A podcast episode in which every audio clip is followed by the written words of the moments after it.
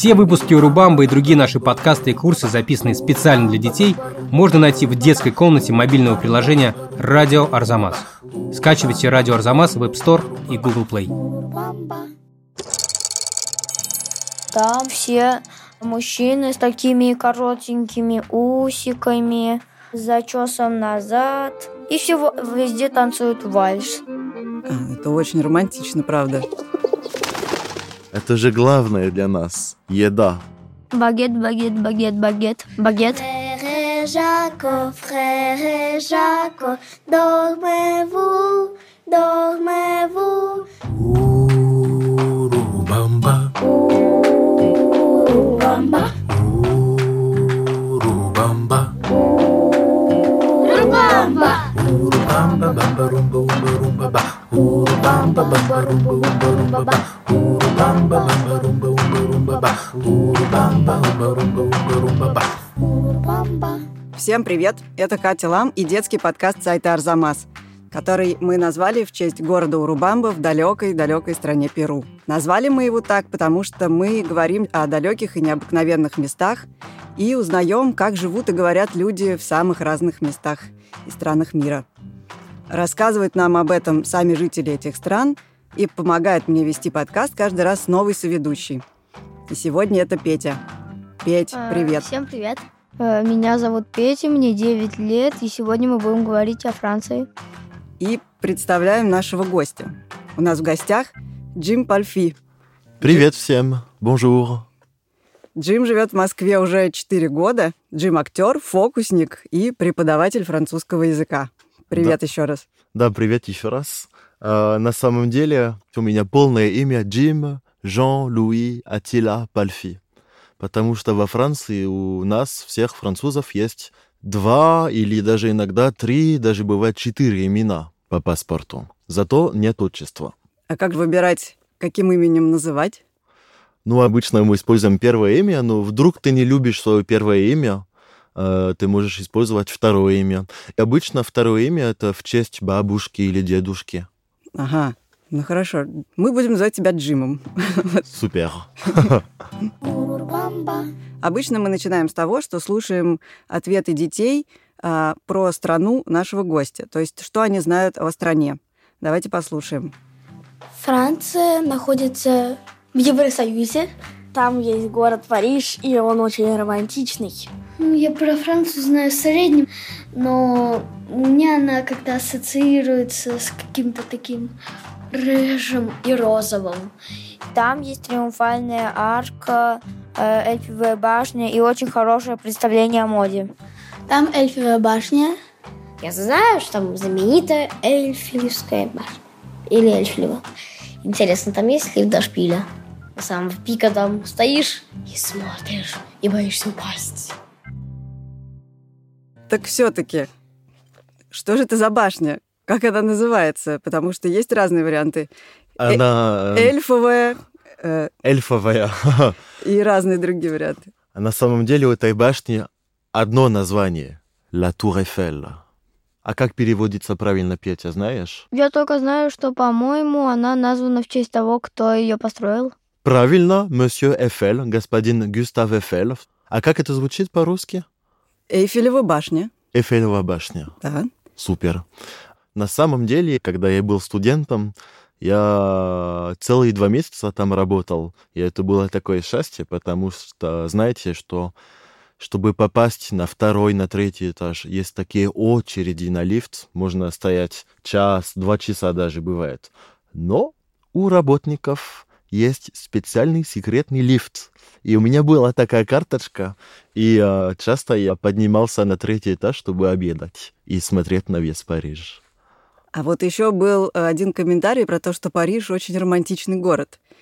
Откуда такой образ? А, может быть, из-за американских мультфильмов, я не знаю. Почему? Наверное, да. А вы, вы на- считаете, что это романтический город? Да. Почему? Потому что в мультиках так. А что это вообще такое? Что значит романтичный город? Но я просто себе представляю обычно, когда слышу Париж, эльфивую башню, под которой танцуют вальс. Или танго. А, это очень романтично, правда. А как тогда для французов, для самих? Париж романтичный город? Хороший вопрос. Для меня романтизм это более с природой ассоциируется или э, с деревней. Париж это огромный город, где все быстро идет, все шумит, и э, первая ассоциация это, это не романтизм. Так вот, значит, все просто представляют, что Париж еще средневековый до сих пор. Это отчасти правда, потому что до сих пор остались улицы, которые существовали уже э, тысячу лет или даже больше. А еще мне очень интересовалась одна комментария, меня заинтересовала, что Франция, она розовая. А, да, что она ассоциируется с розовым. Это правда. Есть такой город, Тулуз, на юго-западе Франции, Тулуз. Он называется La Ville Rose, розовый город. Потому что э, построили этот город, все здания, все дома э, В розовом Камнем? оттенке. Да, да, потому что камень по природе такой, он розовый камень. И получается, что все розовое в этом городе. И это романтизм. Итак, слушаем следующие ответы детей. И они про то, чем еще знаменита Франция, кроме Эйфелевой башни. Поехали, слушаем. А еще во Франции есть очень вкусная булочка, которую я люблю кушать. Это называется круассан. Вот.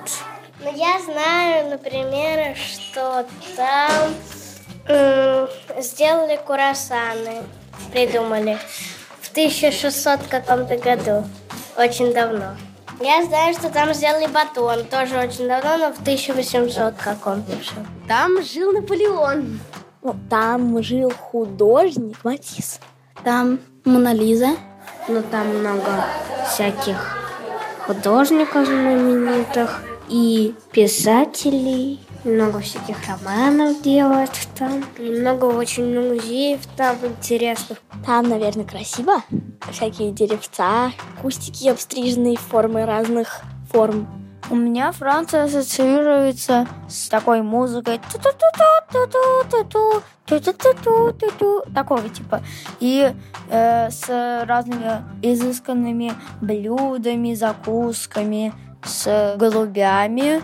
Еще, например, с ее флагом, потому что он очень похож на саму страну. Вау, очень много информации и очень много правды в этом. Мы начнем э, с главного. А Что? что главное? Что главное? Конечно, главное кушать вкусно. Если представить э, одну концепцию про Францию, я бы выбрал art de vivre. Art de vivre – искусство жить. Жить хорошо, жить красиво. А как же жить красиво, если не есть красиво? Это же главное для нас – еда. И да, э, мы сделали круассаны, Чтобы жить красивее. чтобы жить красивее. Это неправда, что все французы кушают круассан на завтрак каждое утро. Но это правда, что многие французы кушают круассан хотя бы по воскресеньям утром. еще про еды, что они говорили с, с голубами, что-то говорят, С голубями. с голубями. Но это не про еду, это просто ассоциация возникает такая. А, потому что голубей можно есть. Пижон в, во французской кухне есть такое, можно есть такую птицу, и это считается как изысканность. Естественно, мы не кушаем тех, которых мы видим на улице, на улицах Парижа, вот эти грязные, вот эти наверняка невкусные. Но надо обязательно говорить о багет, потому что в отличие от круассанов, это есть правда, что все французы или практически все французы кушают по багету в день. Я один раз в машине целый багет съел. Это очень легко, потому что обычно, когда ты покупаешь багет, когда выходишь из булочной, ты его пробуешь. И когда ты доходишь до дома, иногда бывает, что практически не осталось хлеба. Урубамба. Петя, ты говоришь, что у тебя ассоциируется с музыкой, и даже ты ее немножко воспроизводишь. Вот это вот ту-ту-ту-ту-ту. Нет, не так. Ту-ту-ту-ту-ту-ту-ту, ту-ту-ту-ту-ту-ту. Вот так как-то. Нет, ну, а, Петя очень красиво поет, я не спорю с этим, но я не узнал мелодию. Я... Не, ну просто Что у это? меня Париж немного ассоциируется с магазинчиками маленькими, Ага. такими, которые стоят в ряд. И вот, в них, по-моему, такая музыка должна быть. Ну, ты, а ты где слышал А такую это мелодию? какой инструмент? Это какая-то трубочка, наверное. Потому что у меня скорее ассоциируется с аккордеоном. А, да. Звук э, аккордеона, да, это Франция, это Париж. Есть другой инструмент, э, чей звук э, похож на звук аккордеона. Это называется orgue de Barbarie. И это такой инструмент механический. Это огромная большая коробка с ручкой, и ты крутишь эту ручку. А, шарманка. Это шарманка Мгм. называется. Да, это шарманка. Вот для меня это тоже французский звук. И Мгм. можно, и некоторые люди до сих пор это существует как профессия. В Париже я помню, что они э, не дали нам спать по воскресеньям утром.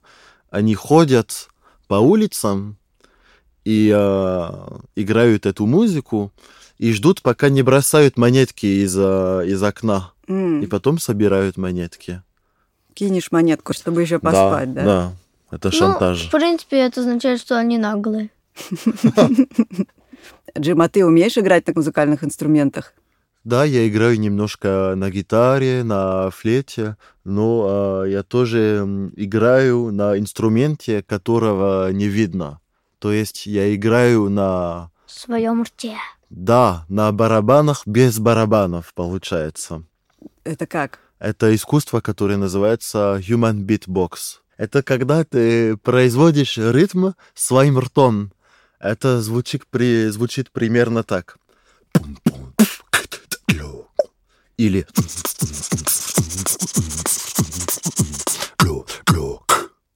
Вау, это потрясающе. Здесь нет ни одного барабана или какого-то музыкального инструмента. Это Джим все сам. Я сам в шоке. Петь, а ты можешь так же? Нет. Попробуй, все могут. А сделай так. Букву П.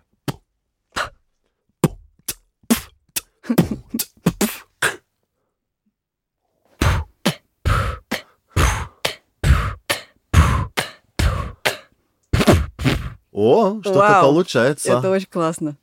Я бы тоже хотела попробовать, но, наверное, не сейчас. Урурбамба. А еще дети нам рассказали о том, что во Франции много было художников, писателей. Да, были импрессионисты, э, и не только, и до сих пор остался, на мой взгляд, самый лучший музей во Франции. Если вы хотите видеть разных импрессионистов, нужно зайти в музей, который раньше был вокзалом. И этот вокзал, он превратился в музей. Теперь это только музей, но он очень большой, и он называется музей Орсе. Там очень много красивых картин э, 19 века особенно. Петь, ты знаешь, кто такие импрессионисты? Да, это те, кто рисует разные необычные картины, но в смысле у которых, ну, так очень ярко все написано. Отчасти это так, да. Импрессионисты э, это были художники, которые решили больше не рисовать так, как будто бы все по-настоящему, а они, например, не рисовали контур картин, а делали контур маленькими мазками. Да, они пробовали э, передавать своим искусством, что они видят и как они это чувствуют. Например, Петя, ты видишь эту картину Клод Моне, Да. которую я сейчас показываю? Я очень, очень советую э, всем слушателям посмотреть эту картину Клод Моне. По-французски это звучит так «Impression soleil levant», и по-русски э, картина называется «Впечатление восходящее солнце». Это реалистично, по-твоему? Не очень, но отражение солнца довольно-таки реалистичное. Мгм. А ты представляешь технически, как художник э, Клод Моне э, создал эту картину? Ну, он, по-моему, мазками это делал. И в конце концов, когда он много мазков делал разными цветами, уже получилась картина. Да, абсолютно точно. Давайте послушаем последний блок ответов детей. Мы спросили у них, как они себе представляют людей, живущих во Франции. Мне очень нравится, во-первых, французский язык, на котором они говорят. Je m'appelle Vera.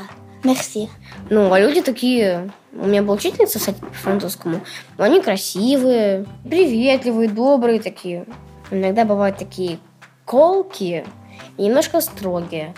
Ну, у них такое вот, мне кажется, чувство строгости такое вот иногда бывает прям вот...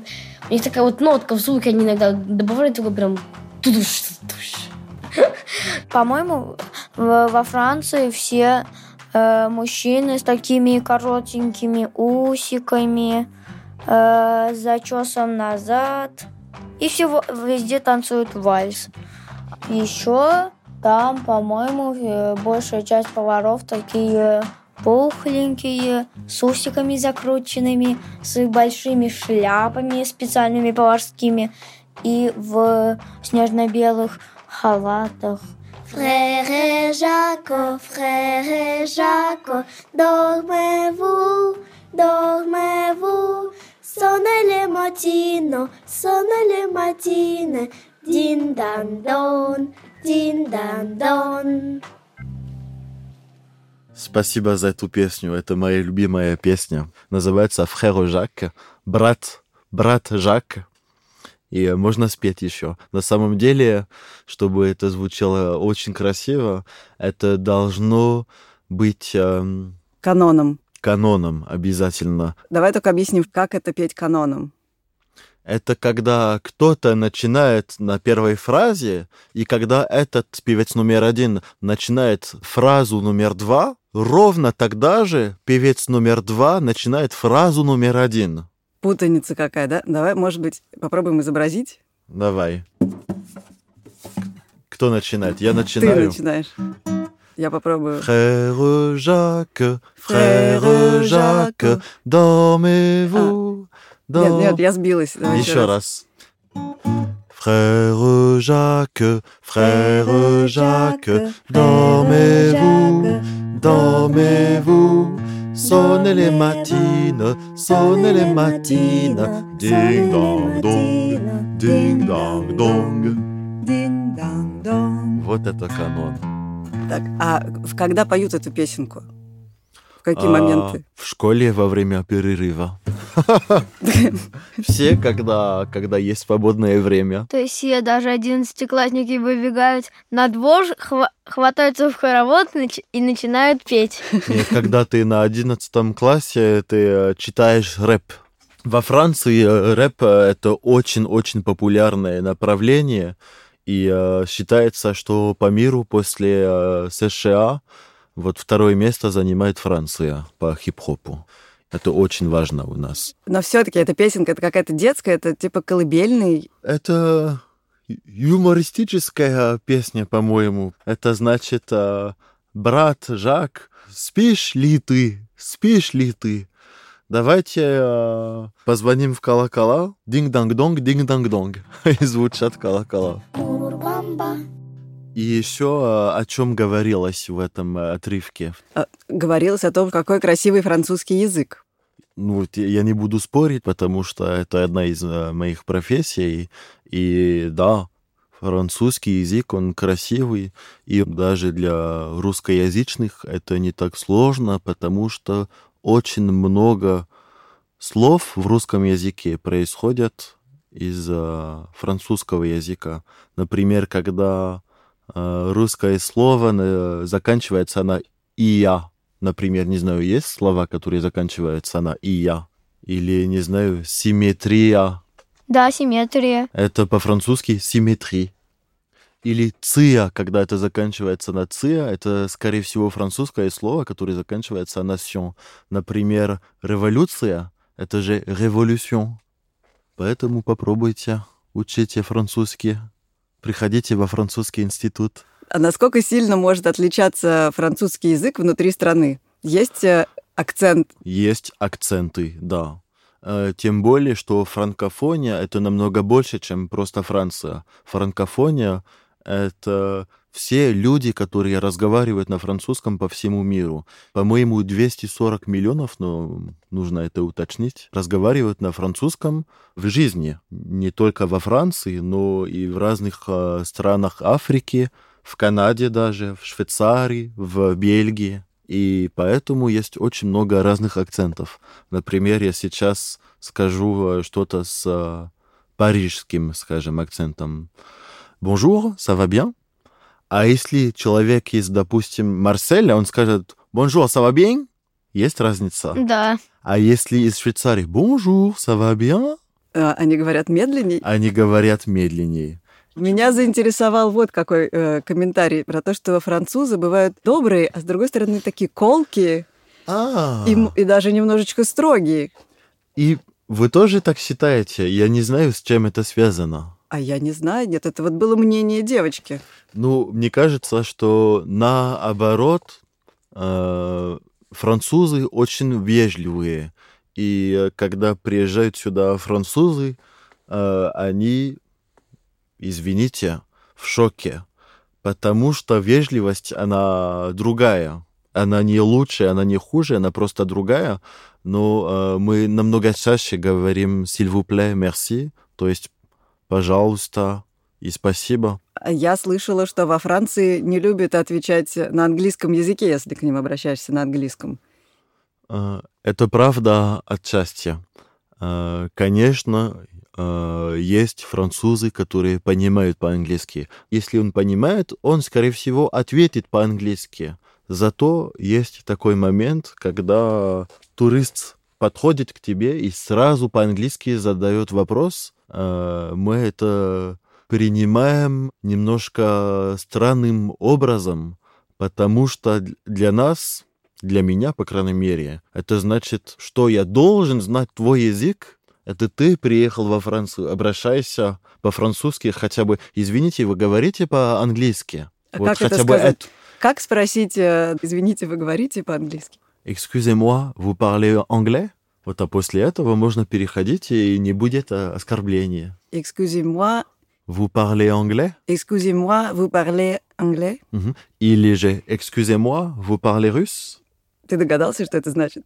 Э, Вы умеете говорить на русском? Точно. Я попробую повторить. Excusez-moi de Русь. Excusez-moi, vous parlez russe? Excusez-moi, vous parlez russe. Super. Класс. В общем, чтобы приехать во Францию, лучше немножечко знать французский, хотя бы несколько вежливых фраз. Французы Да, любят, да, когда да. к ним обращаются вежливо. Да, хотя бы не То есть, если я знаю bonjour, я уже могу ехать? Это хорошее начало, ну еще чуть-чуть учи. Пять фраз. Багет, багет, багет, багет, багет.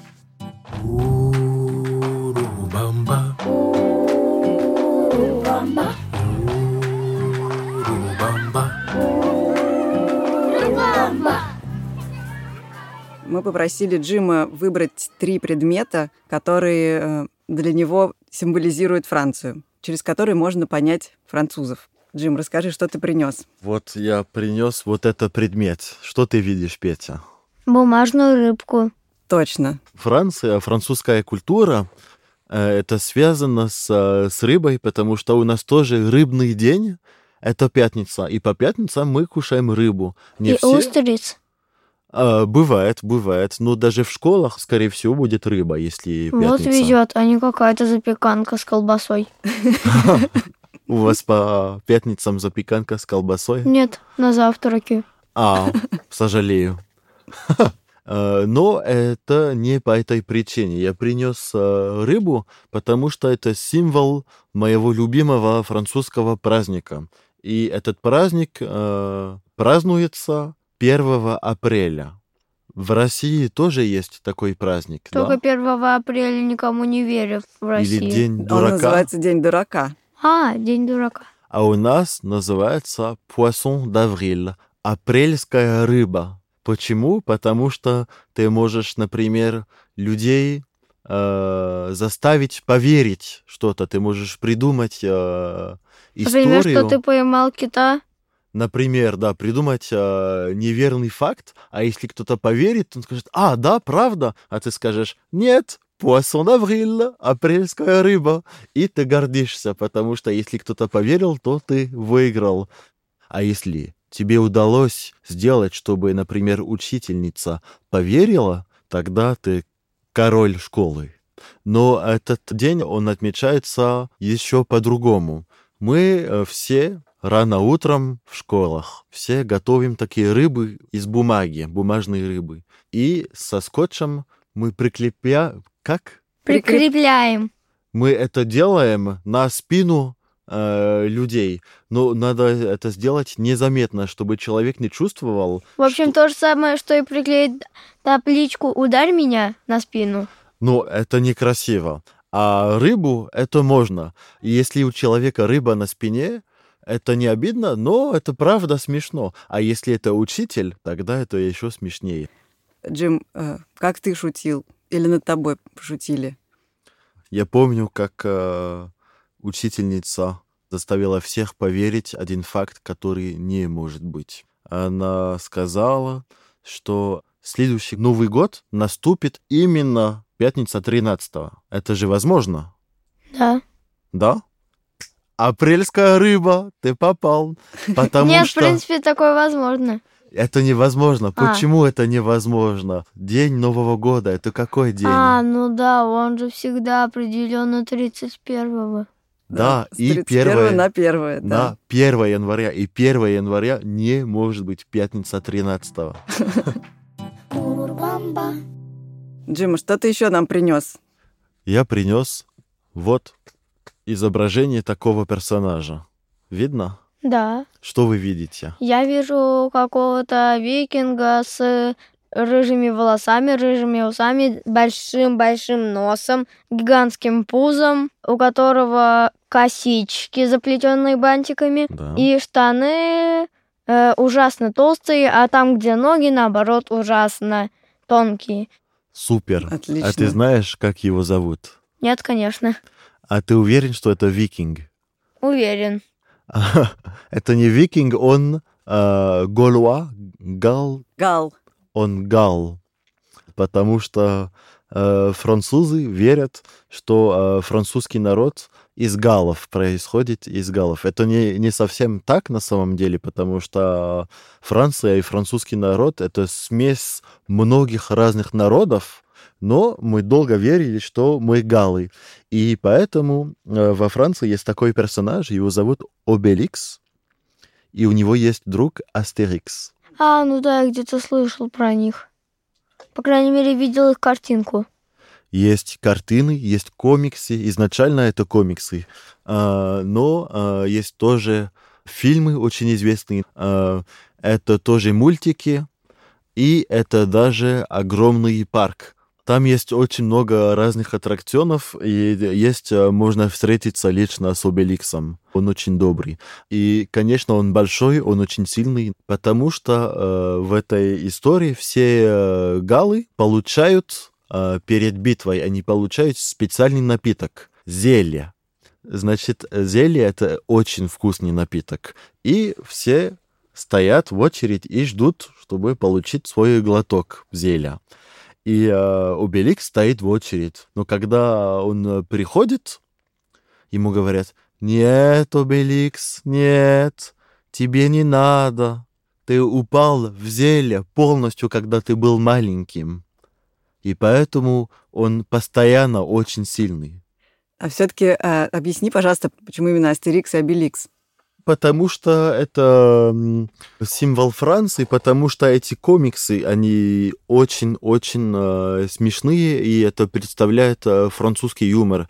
И еще это показывает, что э, французы на самом деле, они э, гордятся, и они э, хотят остаться такими же. Такими же какими? Сильными и смешные, и смешные. А какой комикс ты порекомендуешь э, прочитать нам? Их же очень много, они выходят уже как лет 60. Я бы рекомендовал комикс и его эквивалент э, мультфильм. Это называется «12 подвигов Астерикс». Ага. Может быть, вы почувствовали намек?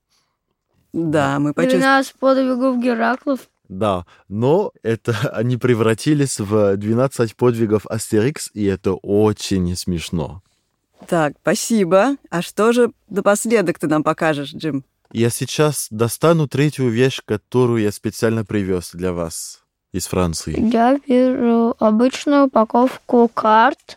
И почему я принес карты? Потому что карточные фокусы. На самом деле это обычные карты, и это принес а, по двум причинам. Первая причина — это потому, что французы очень любят э, играть в карты. Э, но есть вторая причина. Это потому, что, как мы сказали в начале э, этого подкаста, я фокусник. Конечно, все, кто слушает, вы не можете видеть, но, может быть, Петя поможет передать, э, Мгм. что э, сейчас произойдет, если ты опишешь Хорошо. все, что произойдет. Хорошо? Да. Вот ты проверил карты? Ты проверил карты? Да. Хорошо. И сейчас, например, э, какие карты ты видишь? Я вижу просто самые обычные карты. Все разные, да? Да. Хорошо. Тогда скажи просто стоп, когда ты хочешь, хорошо? Стоп. Здесь?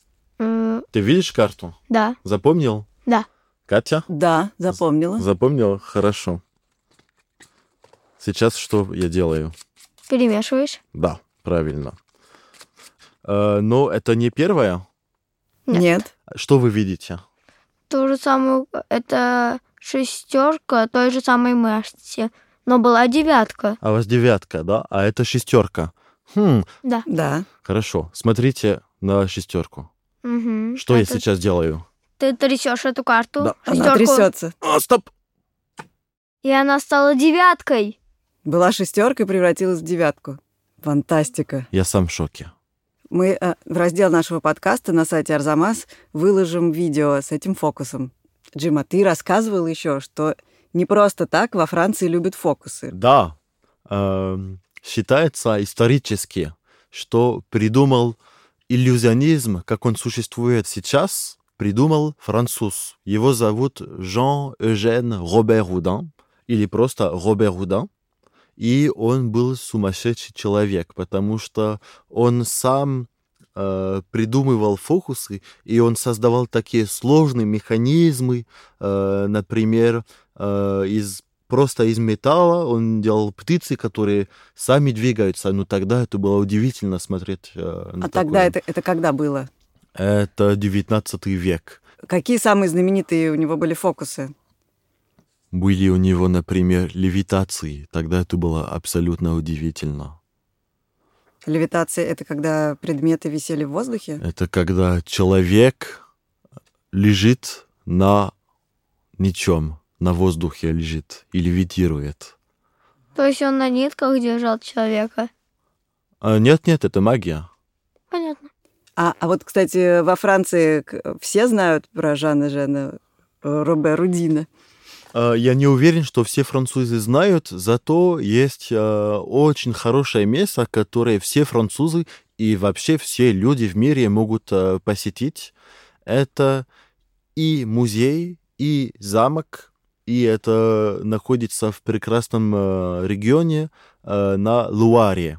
Луар — это у нас известная река, вдоль которой находится очень много замков, Замков. замков. И э, в одном из них, в городе Блуа, находится музей Робер Удин.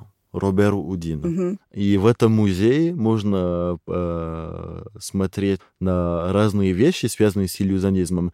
И в конце представляют спектакль с фокусами. Там можно самому попробовать сделать фокусы? Э, да, есть такая возможность. Есть э, также мастер-классы. Урубамба. На этом мы закончим нашу рубрику про предметы и перейдем к заключительной части, в которой мы обычно спрашиваем, куда поехать и что посмотреть, и как правильно говорить на языке. Но я думаю, что про то, куда поехать, мы уже не будем спрашивать, потому что у нас есть уже несколько рекомендаций. Петь, помнишь, какие? Да. Это вот этот розовый город. Розовый город, Тулуза. Тулуз. И вот этот э, замок фокусов. Да, в городе Блуа. И И- в Париже музей Арсе. Да. Так что рекомендации мы получили. И напоследок, как мы знаем, во Францию нельзя ехать, не узнав несколько самых необходимых фраз. Поэтому, Джим, научи нас, пожалуйста, как правильно обращаться к французам. Сейчас уда- будет урок лингвистики. С удовольствием. А, Пожалуйста, вы все должны знать, как сказать «здравствуйте». Bonjour. Вот, уже знаете, bonjour. А если вы хотите, чтобы это звучало классно, если перед э, вами господин, скажите «bonjour, monsieur». А если женщина перед вами находится, не говорите «bonjour, monsieur», а лучше говорите «bonjour, madame». Bonjour, madame. Супер, bonjour, madame. Чтобы попрощаться с человеком, скажите «au revoir». Au revoir. Au revoir. Au revoir. Au revoir. Супер. Вот. И с этим, и, конечно, excusez-moi. Эс- Excusez-moi, vous parlez russe? Ex- Excusez-moi, vous parlez russe? Если повезет, то человек разговаривает по-русски, и тогда можно переходить на русский. Ну можно еще на английский, да? Excusez-moi, vous parlez anglais. Супер. А как пройти к Эйфелевой башне? Excusez-moi, où est la tour Eiffel? Excusez-moi, où la tour Eiffel? Супер. Отлично. Спасибо огромное. Петя, спасибо А, тебе, с- что пришел. Джим, Пожалуйста. огромная благодарность. Было очень весело. Спасибо, что э, вы меня приглашали. Это классный подкаст, и я надеюсь, что он э, будет жить э, очень долго. Merci beaucoup. Au revoir.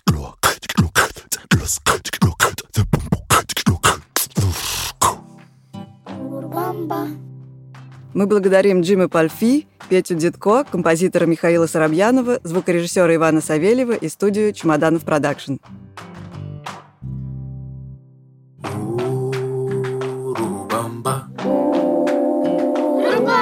Все выпуски Урубамба и другие наши подкасты и курсы, записанные специально для детей, можно найти в детской комнате мобильного приложения «Радио Арзамас». Скачивайте «Радио Арзамас» в App Store и Google Play.